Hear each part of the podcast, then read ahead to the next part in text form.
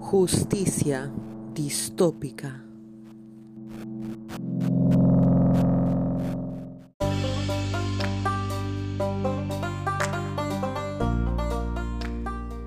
Capítulo 2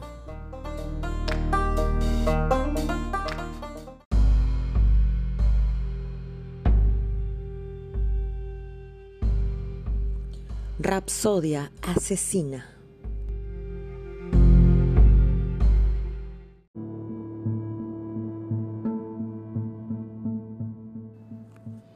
No queremos morir. No podemos saltar desde tan alto.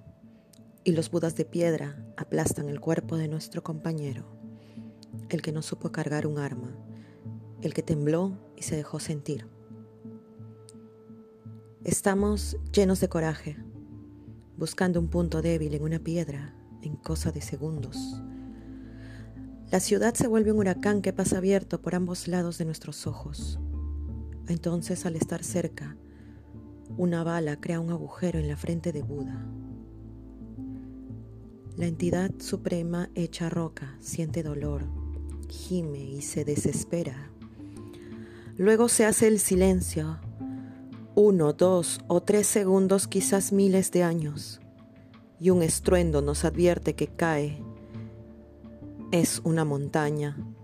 Somos David y Goliat y hemos vencido, pero no ganamos todavía el pase a nuestra realidad. Tenemos pase libre a un templo, a un recinto sagrado para orar, pero no hay nadie.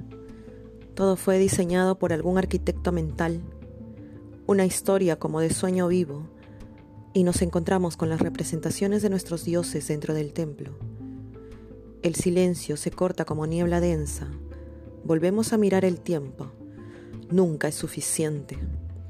Los temerarios nos dejaron ofrendas, el Senado nos tortura con religiosidades. Estamos en este enfrentamiento.